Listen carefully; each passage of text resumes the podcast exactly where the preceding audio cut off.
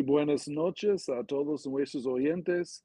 Y aquí estamos con el programa de los últimos tiempos, aquí esta noche con Pastor Pablo ah, y también con un invitado, invitada muy especial también en esta noche. y tenemos mucho que hablar esta noche, de qué está pasando en este mundo. y buenas noches, Pastor Pablo. Buenas noches, Pastor, y bueno, a todos los que están allí conectados. Eh, estamos viviendo tiempos peligrosos, pero también emocionantes. Jesús viene pronto y bueno, tenemos la esperanza de su venida. Eso. Y creo hay un, comenzamos el programa con una invitada muy especial. Yo creo que va a entrar por acá. Ah, si John, Pastor John está por allá. Hola. Bienvenidos a los últimos tiempos con mi papá, con Pastor Pablo y con la bebé Amanda.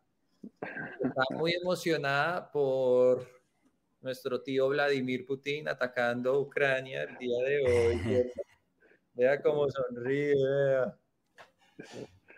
Bueno, que vivan los ucranianos. Eh, y bueno, Maranata. Felicitaciones, Pastor Yonda, de parte de todos. Amanda. Bendiciones. Chao. Sí, qué bonita. bueno, entonces, eso solo quería, uh, John iba a entrar, o sea, muy ocupado en ese momento, entonces uh, va a ser Pastor Pablo y yo esta noche. Uh, pero yo creo, hablamos de, obviamente, de Rusia y Ucrania. Ah, en la luz de la Biblia más que todo, que hemos uh, hablado algunas ideas, algunas ah, cosas que han pasado. Y para hablar generalmente acerca de esta guerra, para introducir la idea, yo no lo veo directamente en la Biblia, primeramente, pero yo veo muchas cosas que implicaciones y que sí hablan de profecía bíblica en esta guerra, que vamos a cosas indirectas que vamos a tocar esta noche. Um, y creo, uh, pero sí es bíblico en sentido de es una guerra. Uh, y creo Mateo 24 habla de esto. Uh, y creo comenzamos aquí, tal vez Pastor Pablo, leemos aquí en Mateo 24 para recordar a todos nosotros acerca de esta profecía de nuestro Señor Jesús. Sí, Señor. Eh, Mateo capítulo 24, dame un segundito que no lo tengo aquí, no sé si de pronto lo tienes, Guillo. Y Ahí está. Ok, listo. Y dice Mateo 24, eh, versículo 1. Jesús salió del templo y cuando ya se iba, se acercaron sus discípulos para mostrarle los edificios del templo. Respondiendo él, les dijo, ¿veis todo esto? De cierto os digo que no quedará aquí piedra sobre piedra que no sea derribada. Y bueno, ya ahí vienen señales antes del fin, el título del siguiente porción, y dice, estando él sentado en el monte de los olivos, los discípulos se le acercaron aparte diciendo, dinos, ¿cuándo serán estas cosas y qué señal habrá de tu venida y del fin del siglo? Mirad que nadie os engañe, porque vendrán muchos en mi nombre diciendo, yo soy el Cristo, y a muchos engañarán, oiréis de guerras y rumores de guerras, mirad que no os turbéis, porque es necesario que todo esto acontezca en diferentes lugares, pero antes vendrá el fin, pero todo esto solo será principio de dolores. Sí, señor. Eh, dolores de, parto es la idea que Jesús usó hablando acerca de señales que van a ser como una mujer encinta, uh, ahí dando luz a un bebé con dolores de parto. Eh, y, guerras es un, dolor de parto. Ah, pero creo que es interesante, Pastor Pablo, que, que este dolor de parto es bien fuerte. Y la, eh, que es, no es una guerra chiquita eh, entre dos países chiquitos, uh, chiquitas, insignificantes tal vez en el panorama de este mundo, pero son dos países grandes y fuertes y, y, es una guerra grande con muchos soldados y bombas y armamentos y cosas que están pasando. y, entonces, cuando una mujer Ah, va a tener luz, dar luz al bebé, ah, los dolores son más fuertes, ¿no? Entonces, es un dolor de parto bien fuerte. Uh, para mí, yo creo, muestra que la venida del Señor es muy cerca, porque el bebé está cerca. Cuando los dolores son muy fuertes, tú sabes que ya un poquito más de que viene el bebé. aquí viene el fin del proceso, el fin del proceso para nosotros, el rapto. ¿Y qué piensas, pastor, de esos versos aquí en Mateo 24? ¿qué, ¿qué, luz que puedes ayudarnos en esto? Que de hecho me llama, la atención que, que, justamente los discípulos le preguntan acerca de su venida y Jesús, dispuesto a responder, menciona muchas cosas, pero entre las cosas que menciona específicamente es más allá de rumores de guerras que se iban a, levantar guerras, nación contra nación, reino contra reino, ¿cierto? Y era parte también de las señales a nuestro alrededor y que todo esto iba a ser principio de dolores y, realmente no dice que ya era eh, específicamente el momento, era el principio de dolor y los dolores de parto, entonces pues creo que se están cumpliendo, sí, realmente alrededor de nosotros y que esto debería pues animarnos, como dice también el Evangelio de Lucas, a levantar nuestra cabeza sabiendo que nuestra redención está cerca. Yo sé que de pronto muchas personas dicen, bueno, hay gente sufriendo, podemos evitar todas estas cosas y bueno, a la luz de la palabra, no es que las cosas en el mundo vayan a mejorar, pero creemos que hay protección sobrenatural para los hijos de Dios y que, y que Dios en este momento también se va a mover poderosamente y la iglesia en Ucrania está orando, se está levantando fuerte y bueno, puede que el enemigo trate de hacer cosas y forjar armas, pero no quiere decir que ellas van a prevalecer y para la iglesia también es un tiempo de bendición, de vida y necesitamos también unirnos por nuestros hermanos en diferentes lugares que están sufriendo y bueno, creo que es un buen tiempo también para estar orando por los creyentes en Ucrania y por la población en general para que no sufran. Sí, Señor. Y uh, con ese mente también uh, leemos esos versos en Pedro, uh, segundo de Pedro, aquí tenemos a Don Guillermo también, hablando de la esperanza que nosotros tenemos, aún a pesar de todo lo que está pasando en este mundo, tenemos una esperanza. ¿Qué dice ahí, Pastor Pablo? Eh, dice en el versículo 15, 1 Pedro 3:15, al contrario, santificad a Dios el Señor en vuestros corazones y estad siempre preparados para presentar defensa con mansedumbre. Reverencia ante todos los que os demanden razón de la esperanza que hay en vosotros. Sí, Señor, la, esperanza que hay en, vosotros, en nosotros. Ah, tenemos una esperanza que el mundo no tiene, ¿no? Y la, muy, la esperanza del mundo ah, es pasajera, eh, no, no, no, no, no es fuerte, no es real. Ah, nosotros tenemos una esperanza eterna, una esperanza que ellos no tienen. aún eh, somos tranquilos, ¿no, Pastor Pablo? Uh, pasa guerras y no nos estamos contentos, obviamente, de esos acontecimientos, pero a la vez estamos tranquilos y sabemos que eh, es profetizado en la Biblia, esas cosas van a pasar, dolores de parto, esos problemas en el mundo. Este mundo es el Titanic, ¿no? Y va, va a hundirse un día y no hay esperanza por este mundo ahí, pero sí para la iglesia, los cristianos sí, ahí la, y tenemos el rapto por venir, tenemos el, el cielo, la nueva Jerusalén, la eternidad uh, por venir, en esperanza uh, de pasar con Jesús. Uh, una, la muerte ha sido vencida por nosotros, por Jesucristo en la cruz y estamos tranquilos. Ah, en tenemos una esperanza. ojalá que ellos nos pregunten esos días de mucha crisis en el mundo, pregunten por qué ustedes están tan tranquilos y, no, no, están preocupados y eh, estresados de qué va a pasar en el mundo y, qué está pasando, Dios mío. y, y, no, tranquilo, eh, vamos a, decirles la verdad. Es un buen tiempo para testificar de Jesús, yo creo, de esa esperanza que tenemos en Cristo. Pastor Pablo, ayúdenos aquí. Sí, amén. De hecho, la gente de pronto, como esas preguntas que hacen en los reinados, ¿no? La casa se está quemando, eh, hay un cuadro muy valioso y hay un bebé, ¿a quién salvas, no? Algunos están tratando de salvar la casa o a salvar el cuadro, pero obviamente nosotros vamos es por, por las almas, por las personas. Y debemos enfocarnos en lo correcto y es tiempo de predicar a Cristo y a veces en momentos de crisis y cuando la gente no tiene ninguna esperanza, algo a futuro a que mirar, es donde nuestro mensaje, la palabra de Dios, el Evangelio de Salvación se hace más relevante y nosotros tenemos realmente la respuesta, la bendición, la solución final, que no hay nada en este mundo que nos pueda separar de su amor cuando recibimos a Cristo y, que en Él tenemos victoria en esta vida y también en la venidera. Entonces, pues creo que es un tiempo para predicar las buenas nuevas y también, eh, eh, de hecho, parte de lo que he estado escuchando, los testimonios de la iglesia en, en, Ucrania, es que eso es específicamente lo que están haciendo. En medio de los bombardeos, la gente muy asustada en las calles, las iglesias están abriendo las puertas para que incluso inconversos vengan, ¿no? Como un refugio, ¿no? Un búnker y, y, están llegando allá, eh, pues las iglesias no son de tamaño gigantes, pero llegan por decenas, en algunas por cientos, y entonces se quedan allí toda la noche, solo salen como a tomar aire y mientras tanto están escuchando alabanza, les están predicando la palabra, entonces pues en medio de todo esto la cosecha está siendo recogida y el Señor está haciendo su obra y bueno, creo que, que es una oportunidad más para poder predicar eh, a nuestro Dios. Sí, señor. Y eh, este punto de la iglesia en Ucrania, uh, tocamos esto también esta noche, que um, algo que yo no sabía hasta la semana pasada, uh, estuvimos con Pastor Pablo y con otros, uh, un grupo de 39 personas de Colombia en el seminario internacional de Rema, que fue una bendición, muchas buenas prédicas y comunión y conectándose con nuestras raíces. Um, Uh, doctrinales uh, uh, de, de, ministerio también.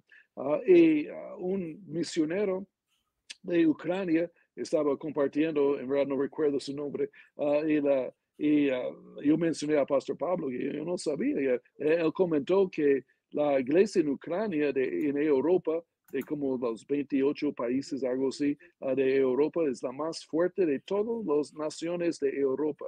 Uh, y, la, hay más iglesias pastoreadas por, uh, por pastores de Ucrania de cualquier otra nación de Europa.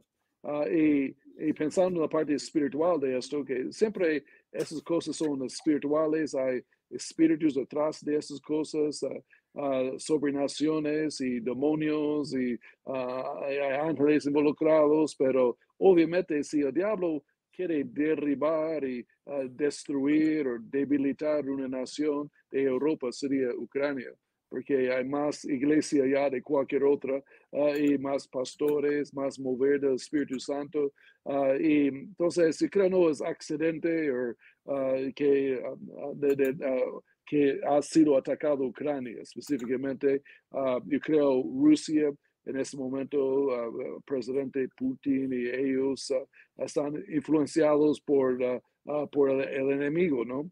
Y, y, entonces fueron inspirados a atacar Ucrania. Pero como Pastor Pablo mencionó, yo no creo que va a prosperar esta arma, yo creo la iglesia va a seguir adelante. Un, tenemos un video quiero mostrar de las iglesias que mencionó Pastor Pablo en Ucrania. Esas iglesias están ganando almas en este mismo momento para Cristo y que hay, que hay uno, uh, y darle la idea, y son iglesias pentecostales, carismáticos, con el mover del Espíritu Santo. Aleluya.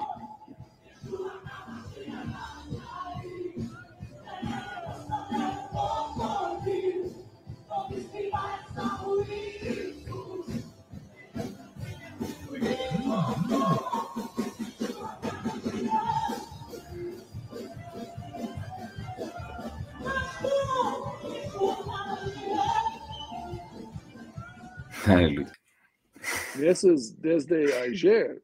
En medio de la guerra, ellos están alabando a Dios. Ve, recuerda de Josafat, ahí la, en su ejército, alabando a Dios en la guerra. Aún, um, y, entonces, creo es bueno que estamos orando por las iglesias de Ucrania, los cristianos, uh, y que siguen trabajando, ¿no? Uh, tal vez una cosa menciono aquí solo uh, para los oyentes, una cosa acerca de presidente Putin, uh, yo creo que es válido mencionar, uh, aún en Rusia, él ha permitido que la iglesia siga funcionando. Uh, y la, la, iglesia cristiana evangélica, como él no tiene problema con esto. Entonces es algo bueno ¿no? de todo esto, que parece, a pesar que pasa en Ucrania, pero la iglesia va a seguir, parece, la, que abierta y con fuerza, ganando almas. Entonces, gloria a Dios Ah, por eso no estamos contentos por uh, la guerra de alguna manera, pero uh, oramos por ellos, la iglesia, y la que siguen ganando vamos. Pero es espiritual, yo creo, todo esto, el ataque. y, y una pregunta, yo creo que hemos recibido, Pastor Pablo, que tocamos aquí más específicamente. Muchos han preguntado esto, que esto es la tercera guerra mundial. y yo creo que, no, no es. no va a pasar. Es posible que, que pase una guerra más amplia, más grande, un nuclear, pero yo no lo veo en por esta razón, porque el tablero de las naciones, como son ahorita, es, perfecto ah, para el rapto y la segunda venida de Jesús y la, la, guerra de, Gog y Magog de Ezequiel 38, 39. Y una guerra mundial cambiaría esa tabla de naciones como es, tablero. Entonces yo creo no va a pasar personalmente, la, es mi opinión, uh, uh, pero yo creo, tengo la mente del Señor, pero veremos, ¿no? ¿qué, ¿Qué piensas, Pastor Pablo? Bueno, por un lado, de pronto, eh, desde el punto de vista natural, dicen que por causa de la disuasión natural eh, de los países por el armamento nuclear, ya, ya la, la escalada de las guerras en muchas ocasiones se ve limitada y desde 1945, prácticamente desde que se desarrolló todo el armamento mundial en diferentes lugares del mundo, no tiene tanto sentido porque no solamente afecta al país invadido o atacado, sino también a todos los países del mundo, ¿no? Y bueno, y viendo que también hay alianzas y coaliciones y la OTAN que tienen ahí un artículo, que es el artículo quinto, que se atacan a uno de los países que, que están dentro de su grupo, ellos todos están comprometidos a ayudarlo, pues entonces Rusia estaría pues metiéndose en un problema de una escala gigante.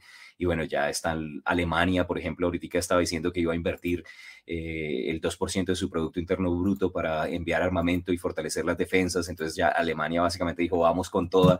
Y entonces Rusia pensó que de pronto no iba a haber tanto respaldo, pero, pero parece ser que desde ayer empezaron a darse cuenta que estaban subestimando por un lado los ucranianos y por otro lado no tenían ni idea de pronto de la fuerza espiritual de la iglesia que está levantándose con poder y los tanques que son limitados de los rusos están quedándose trancados. De hecho, hay reportes de misiles que ellos no saben por qué no dan en el blanco y son desviados. Y bueno, yo creo que obviamente es la mano de Dios involucrada en todo eso, pero además la respuesta de los países respaldando ha hecho reconsiderar y, de hecho dice que Putin ha perdido credibilidad, pues no, no tenía el respaldo como moral de toda la población y además en este momento los objetivos que se habían propuesto eh, no, se están dando, no pudieron tomarse las ciudades principales, la gente en Kiev tiene buena moral, no sé si han visto las, las fotos de pronto de, toda la gente aprendiendo a hacer bombas en los canales nacionales y, los, la misma población armándose, uno ve viejitos y viejitas con, con fusiles, el presidente y los líderes respaldando y animando a la gente, entonces pues en Kiev tienen buena moral, no se pudieron tomar las ciudades principales, no tienen superioridad aérea, otra de las cosas de pronto las noticias que estaba viendo es que salió como un, un, un programa de esperanza del fantasma de Kiev, un piloto ucraniano que derribó en un momentico como a un montón de aviones rusos y los rusos no lo podían ni siquiera ver, que yo creo que también ahí el señor estaba interviniendo. Entonces creo que, que Putin se está metiendo en algo que es más grande que él. Eh, creo que es parte también de su avanzada y sentirse el matón que es capaz de controlar al mundo, pero no, no tiene pinta que esto vaya a escalar más de donde, de donde pronto la gente está pensando. Y, bíblicamente no hay una tercera guerra mundial, no hay un, hay un fortalecimiento de las naciones europeas, hay una invasión a, Israel y hay un ataque con unos propósitos específicos, pero la Biblia nunca describe una guerra a escala mundial como de pronto están anunciando en, los, en las noticias. Y bueno, yo entiendo que ellos es, como su boom y la forma en la que de pronto publicitan lo que está sucediendo, pero, pero bíblicamente no creo que suceda y, y tampoco está evolucionando hacia allá. Bien dicho. Entonces, la luz de la Biblia, hablamos un poquito más de Rusia, Ucrania, esta guerra. Uh, primeramente, creo es bueno que explicamos a los oyentes algunos nuevos que en la Biblia habla de una guerra ah, que va a suceder en Medio Oriente ah, con Gog y Magog, se llama. Y, y, sabemos por la tabla de las naciones de Génesis 10 que lista las 70 naciones mayores de este mundo.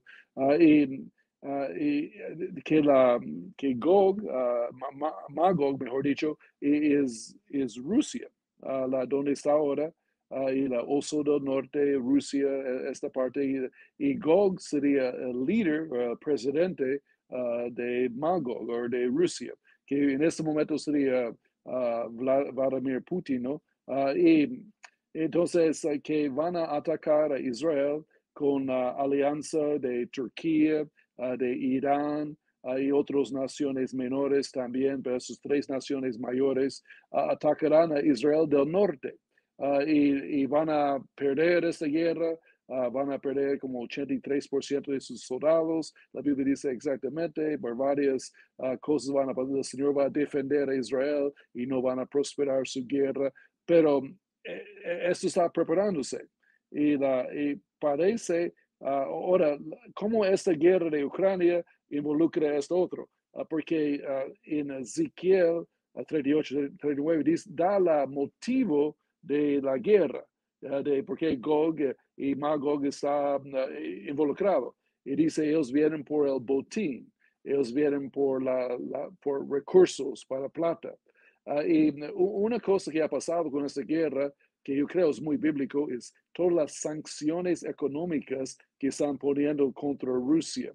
No, no están invadiendo Rusia o protegiendo a Ucrania con soldados o nada. No, solo están sanciones económicas, eh, quizá la respuesta del mundo de todo esto. Eh, y la, no sé, es bien o mal, no, doy, no voy a dar mi opinión en esto, ah, pero eh, va a debilitar a Rusia económicamente. E, e, eso es sin duda. Entonces ellos van a estar en una recesión pronto o problemas económicos fuertes ah, de muchas uh, formas. Uh, aún quitándoles del sistema SWIFT de algunos bancos también, que eso va a como destruir toda importación, exportación de ellos y otras cosas, eh, sanciones de sus recursos y el intercambio con ellos, sus bancos. entonces, van a estar sufriendo económicamente. Entonces, la razón por qué atacan Israel porque necesitan recursos. Ah, y la, entonces, aún es más el deseo, más la necesidad ahora que antes, ah, la razón que ellos atacan ha crecido mucho.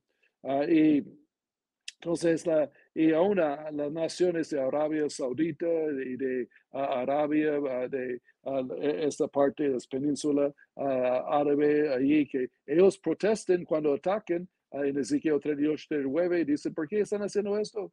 Han venido para la plata solamente. La, ellos no van a ayudarles, pero, uh, pero sí protestan y, saben que es por recursos, ¿no? Y por la gas natural de Israel, uh, seguramente el, los, el oro, diamantes, la, una agua de petróleo que tienen ahora. Um, y creo que esa es la parte bíblica que está pasando en esta guerra. Y ah, Pastor Pablo, ¿qué has visto tú? Detrás de todo esto, pues está el diablo que odia a la iglesia por un lado, ¿cierto? Y quiere de pronto menguar el impacto de los creyentes en, en, Europa porque pues son el farito de luz en el terreno que él trata de conquistar, ¿no? Porque eso es otra de las grandes cosas que, que vemos en la profecía bíblica, ¿no? Esa unión europea, pues en medio de, de la luz eh, no va a fructificar tanto, pero, pero también por otro lado, incluso el, el, el motivo de entrar de Rusia a Ucrania es porque en la antigua Unión de Repúblicas Soviéticas Socialistas, y bueno, esto también de parte del director de REMA, que lo mencionó ahorita en el, Seminario Bíblico de Invierno, es que Ucrania era conocido como la canasta de pan de la, de la Unión Soviética anterior, ¿no? Y básicamente eh, producían en agricultura y en otros recursos muchas de las cosas que consumía la antigua Unión Soviética. Y Putin, pues, se ve menguado sin la unión de todas estas repúblicas, entonces por eso apoyó en la invasión a Crimea, eh, en Donetsk y Lugansk y, ahorita en el Donbass, tratando de infiltrar porque él quiere volver a recuperar esos terrenos que antes le, los necesitaba. Por otro lado, pues Rusia produce mucho, mucho gas y ese gas necesita una tubería para llegar a Europa porque Europa, el 35% del gas que consume Europa lo produce Rusia y, de alguna manera, pues como Ucrania está en la mitad y la tubería pasa por la mitad, entonces les cobran peaje, entonces ellos quieren evitarse ese peaje, quieren pues no pagarle a Ucrania y, y de hecho ya están construyendo otro gasoducto, pero ahorita también les pusieron sanciones y no les permitieron seguir avanzando en el gasoducto y bueno, finalmente esto va a afectar a Europa, de hecho los economistas dicen que los próximos tres meses a un año van a empezar a ver que los avances que estaban teniendo sobre esa recesión económica, tratando de recuperar la economía, no van a ser tantos y al revés lo que va a generar es una mayor inflación causa de que, de que Rusia ya no va a seguir proveyendo no solamente eso, sino que también produce eh, petróleo, carbón y otros recursos, también cosas para chips, para hacer eh, teléfonos celulares y bueno, básicamente todos los recursos que provee Rusia va a ser un problema y entonces va a afectar a Europa y al mismo tiempo va a terminar afectando a Rusia las sanciones, el no tener pues sus principales compradores, porque nadie les va a comprar todo lo que les compra Europa, entonces eventualmente lo que va a suceder es que ese jinete que trae problemas en la economía se va a ver el cumplimiento de la palabra y bueno, y hay una pregunta pregunta de pronto que estaban haciendo algunos de los oyentes, ¿será que eh, ya estamos viviendo en los sellos y ya está sucediendo todo eso? No, esto es principio de dolores, todavía no se está cumpliendo, pero ya vemos que esos jinetes van a entrar, ¿no? O sea, si no han entrado jinetes, pues los sellos no, si no han sido abiertos y todavía no hace cumplimiento de todas esas cosas. Pero esto va a traer una recesión económica de forma tal que eventualmente, por causa de esto, si China no viene a apoyar a Rusia con finanzas, Rusia se va a ver ahorcada y va a tener que sacar recursos de otro lado y eventualmente, pues, ¿de dónde, de dónde puede ser? De Israel, que es su competencia también en, el, en la parte del gas. Y bueno, y básicamente ahí es donde vemos el cumplimiento ya de Ezequiel 38 y 39. Entonces, pues creemos que estos eventos no son exactamente los eventos proféticos hablados en la palabra, pero sí son los eventos previos que pueden ser el detonante para esa guerra que nosotros hemos estado esperando de Ezequiel 38 y 39. Entonces, pues se está desenvolviendo todo alrededor de nosotros y, por causa del botín y la necesidad económica, Rusia eventualmente podrá terminar atacando a Israel. Sí, señor. Y la, una cosa que es interesante, no sé si saben nuestros oyentes, ah, pero el cambio de Putin ah, en los últimos años ah, y, la, y que él ha cambiado en los últimos dos años Ah, en el sentido que es mucho más agresivo, uh, que, uh, que, haciendo decisiones unilaterales, es diferente que antes. antes fue poco más diplomático sus cosas, pero no, sé si saben, pero en los últimos dos años con COVID, que Putin ha sido aislado por dos años. él no deja nadie acercar más de 10 metros a él ahí en su palacio.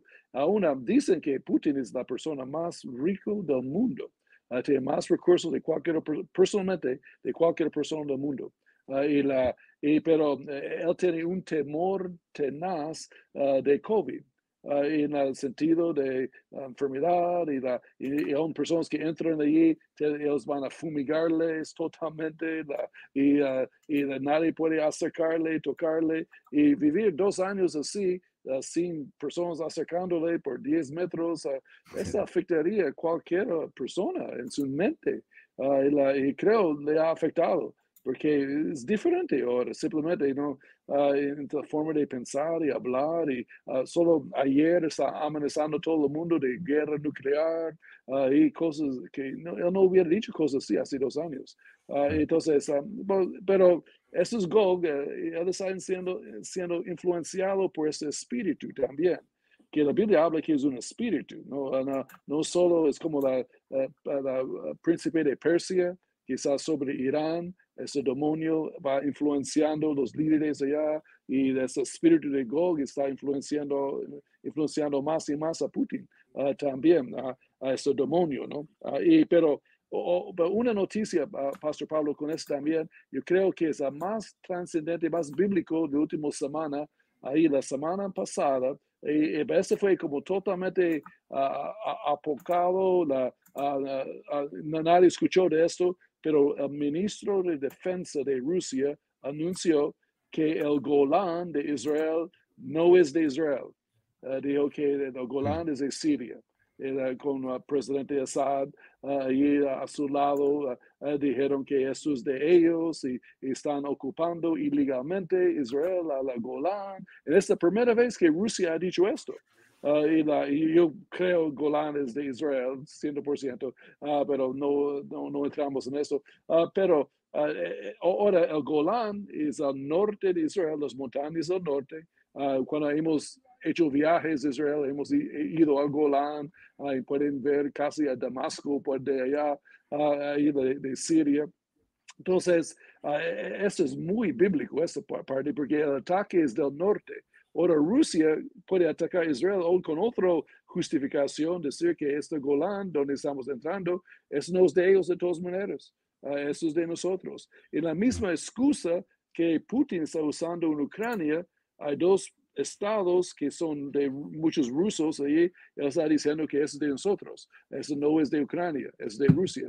Entonces, él va a usar la misma excusa, la misma justificación para atacar a Israel, además del botín, pero uh, diplomáticamente, pues no, el Golán no es de ellos de todas maneras. podemos entrar ahí y ya tienen la justificación. Uh, y uh, Pastor Pablo, um, coméntenos ahí también. Bueno, creo que Creo que parte de pronto de lo que, de lo que él no calculó ahorita con todo lo que está sucediendo es que la gente ya se ha dado cuenta quién es, ¿no? Porque una cosa es de pronto lo que él dice, pero pues ya le tienen desconfianza, ¿no? Desde el 2008 él eh, atacó a Georgia y, básicamente apoyó también en Crimea y bueno, ha estado eh, apoyando e infiltrando eh, partidos como comunistas infiltrados dentro de, o sea, como prorrusos dentro de las regiones del Donbass.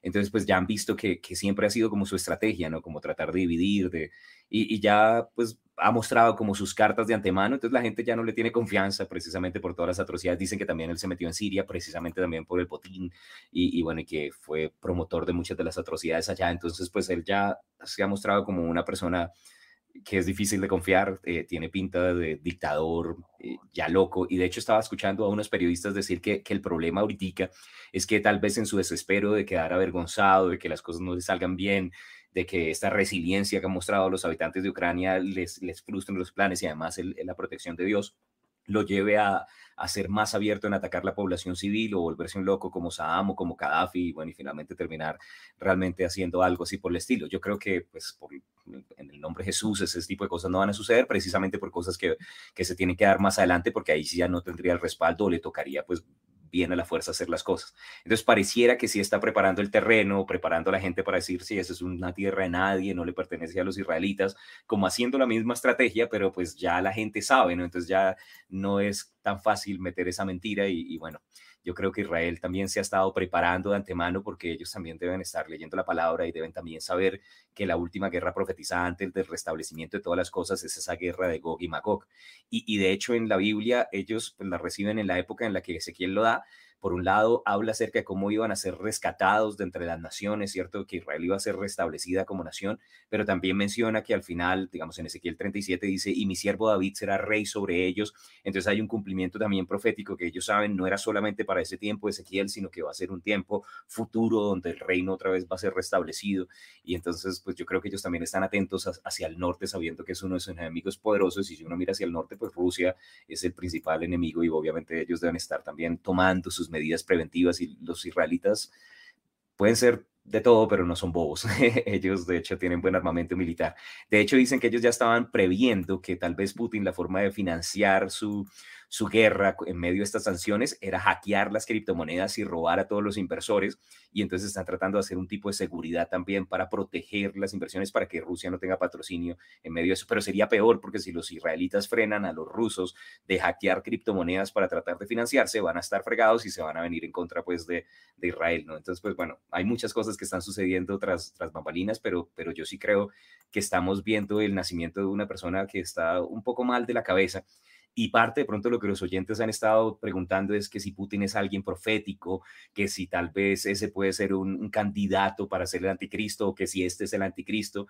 Entonces, pues hay muchas cosas que se están perfilando. Eh, no podemos decir a ciencia cierta, ¿cierto? Si es él, pero, pero yo creo que es una persona definitivamente que hay que tenerle el ojo encima para ver cómo evolucionan las cosas. No, no sé qué piensas también acerca de eso, pastor. Pues uh, yo no Ah, yo no veo a Putin como el anticristo. él sería un, pobre anticristo, yo creo. Ah, pero ah, yo, creo que sí puede ser el, Gog de la Biblia. Eso sí. En este momento es casi como obvio que él es el siguiente presidente de Rusia, tal vez también, pero en ese momento él es el Gog. Ah, de la Biblia y, porque el Gog es el presidente de Magog, ah, entonces que él es en el momento, uh, parece, pero anticristo y creo, él no es revelado hasta que nosotros salimos, tenemos sospechas, ¿no? de quién puede ser, pero es, es como un, buen diversión para adivinar, ¿no? y, pero no, no, podemos estar seguros de ninguna manera de quién es, pero algunos tienen las, las hojas de vida para Anticristo, ya están trabajando en su hoja de vida. Ah, y, veremos que, ah, quién el diablo escoge, ¿no? A veces después que salimos, ¿no?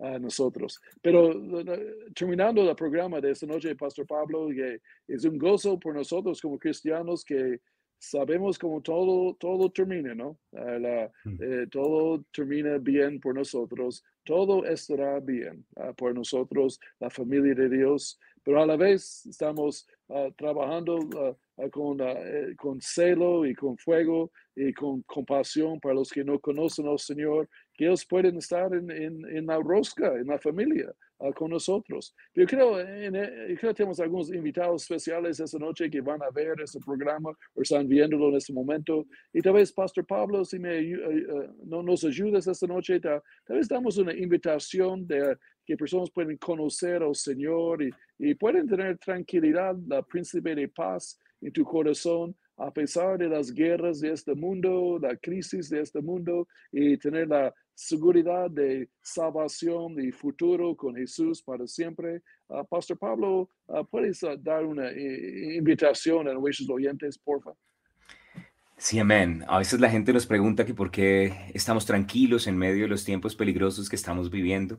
Y es porque Jesús nos dijo que en este mundo había tribulaciones, pero que Él había vencido y Él también tiene la misma victoria para nosotros. Y cuando nosotros le invitamos a nuestra vida, no solamente Él puede, como príncipe de paz, llenar nuestro corazón de paz, sino también asegurarnos un futuro eterno en su presencia. Y esta es la confianza que hay en nuestro corazón que cuando recibimos a Jesús como Señor y Salvador, podemos tener acceso al cielo, a la eternidad, la vida eterna está disponible para nosotros y además podemos tener una buena vida, una vida abundante en medio de esta tierra, a pesar de las dificultades.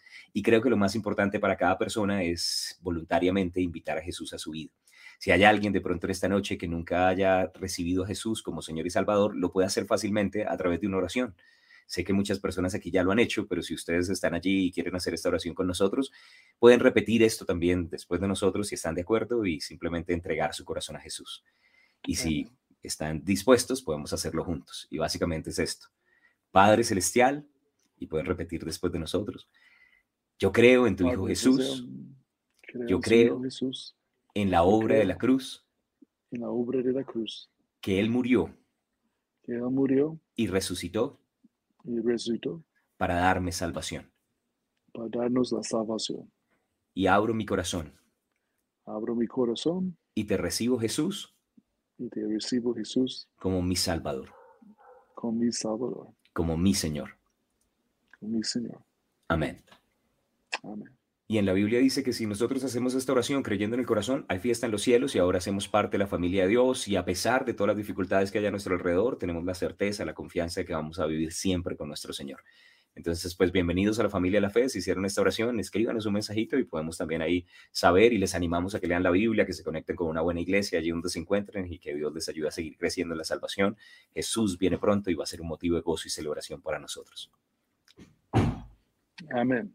Y y seguimos, uh, Pastor Pablo y los oyentes, seguimos corriendo la carrera. Ahí la, podemos, ver la línea final ahora. Ahí cuando tú corres una maratón, ahí tú, uh, 42 kilómetros, el último kilómetro está dentro del estadio, ahí estás adentro y, y, puedes ver la línea final y todos van corriendo más rápido. Yo creo que estamos ya dentro del estadio.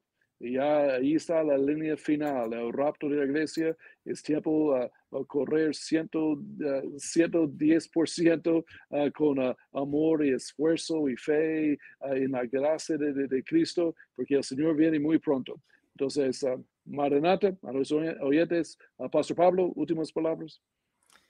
Bueno, veo que hay muchos comentarios, varias personas participando y muchas preguntas. Más adelante vamos a tener la oportunidad de seguir compartiendo. Sigan orando por los creyentes de Ucrania, por la iglesia, por la población, que, que aunque el enemigo trate de hacer muchas cosas, bueno, que no pueda avanzar más rápido de lo que debe ser hecho y que el plan de Dios sea cumplido y podamos ser de bendición. Algunas personas estaban diciendo lo de que el Palacio Miraflores amaneció hoy con la bandera rusa. Ya sabemos que hay algunas naciones que están en pro, ¿cierto?, de, de cosas que son equivocadas. Oramos para que ellas no prevalezcan, prevalece la luz por encima de las tinieblas y sabemos que independientemente de lo que haga el enemigo, nosotros ganamos en esta vida y en la venidera.